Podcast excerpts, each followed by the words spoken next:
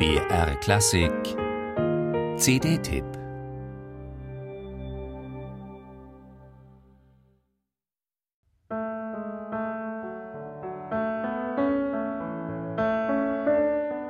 Wirklich gläubig war er nicht, aber bibelfest, das war er.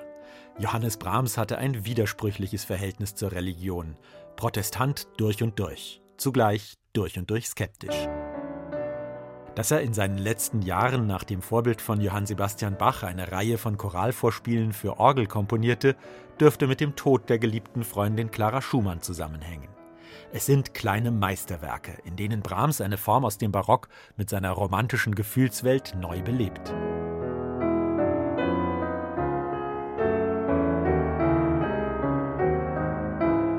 Ferruccio Busoni hat diese eigentlich für Orgel komponierten Choralvorspiele für Klavier bearbeitet.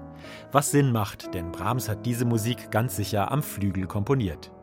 Die junge Pianistin Annika Treutler hat einige der schönsten ausgewählt und zum roten Faden einer klug zusammengestellten Brahms-CD gemacht. Geschickt vermeidet sie einen dicken, pauschal orgelnden Klang.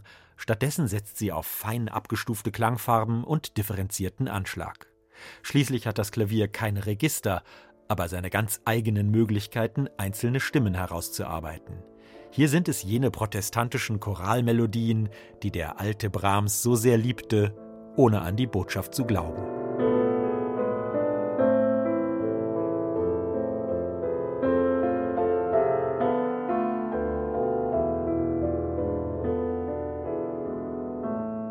Es sind Meditationen eines einsam zurückbleibenden, vom Leben Abschied nehmenden Künstlers.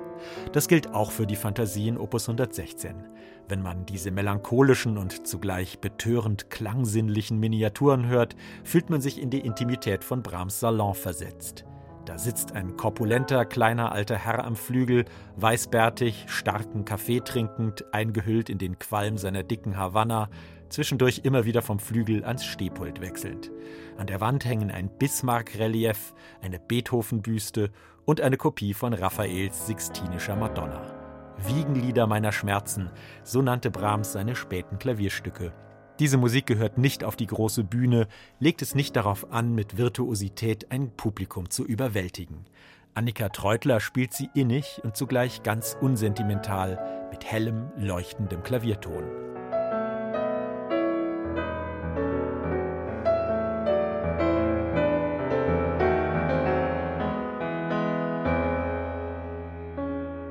Dass sie auch ihr Virtuosenhandwerk souverän drauf hat, beweist sie in den monumentalen Händel-Variationen.